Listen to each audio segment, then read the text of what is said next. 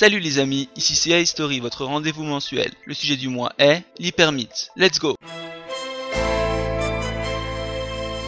Constitué d'un mélange des religions et mythologies du monde, donnant une mythologie indépendante, contribuant à la compréhension de l'univers focalisé dans Saint Osea. Il y a longtemps, ici, en Grèce, pour remercier le chevalier qui avait rendu les plus grands services à la justice et qui s'était montré le plus dévoué et le plus fidèle envers celle qu'il devait protéger, Athéna a offert cette épée au pouvoir magique du nom d'Excalibur. Il n'a pas été élaboré par Kurumada lui-même, mais il a été fait avec son approbation. Il le supervise dans le hardbook Synthosea Cosmos Special en 1988. L'univers est né du Big Bang il y a 15 milliards d'années. Des faisceaux de lumière donnaient un semblant d'âme à tout ce qu'il touchait, d'où l'influence des astres dans le manga. Gaïa, la terre, Uranos, le ciel, et Pontos, les océans, furent créés et coupèrent la terre. Trois grands hommes s'élevèrent au Big Wheel, c'est-à-dire au neuvième sens. Ils décidèrent de s'accaparer un royaume. Zeus choisit les cieux, Poséidon les mers, et Hadès, le troisième frère, choisit les enfers.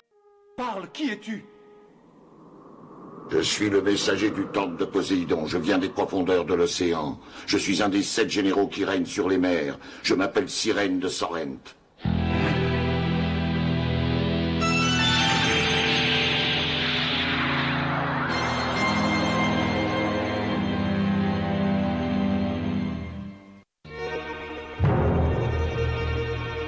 Tu viens du temple de Poséidon En effet, tu sais sans doute que le monde est gouverné par Athéna sur la terre. Par Hadès dans le royaume des morts. Par Zeus dans les cieux. Et que les profondeurs des océans ne connaissent qu'un seul et unique maître. Poséidon.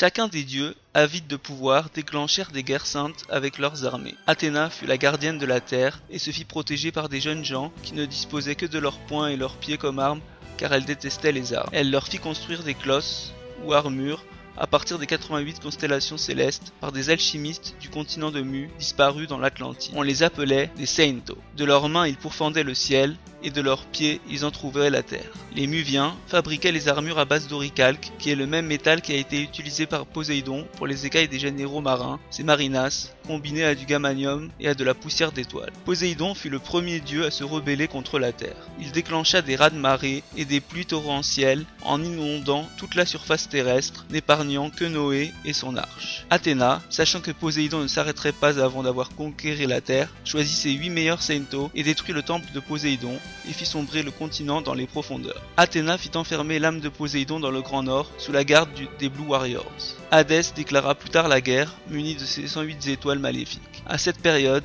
le nombre de Seinto réunis pour Athéna fut le record toute génération confondue et au nombre de 58.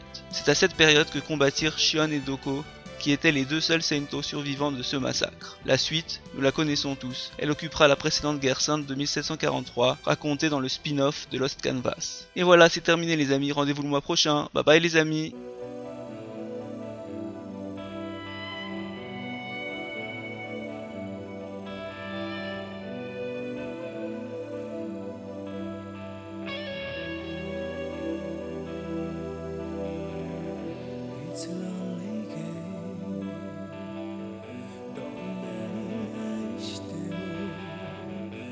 soon.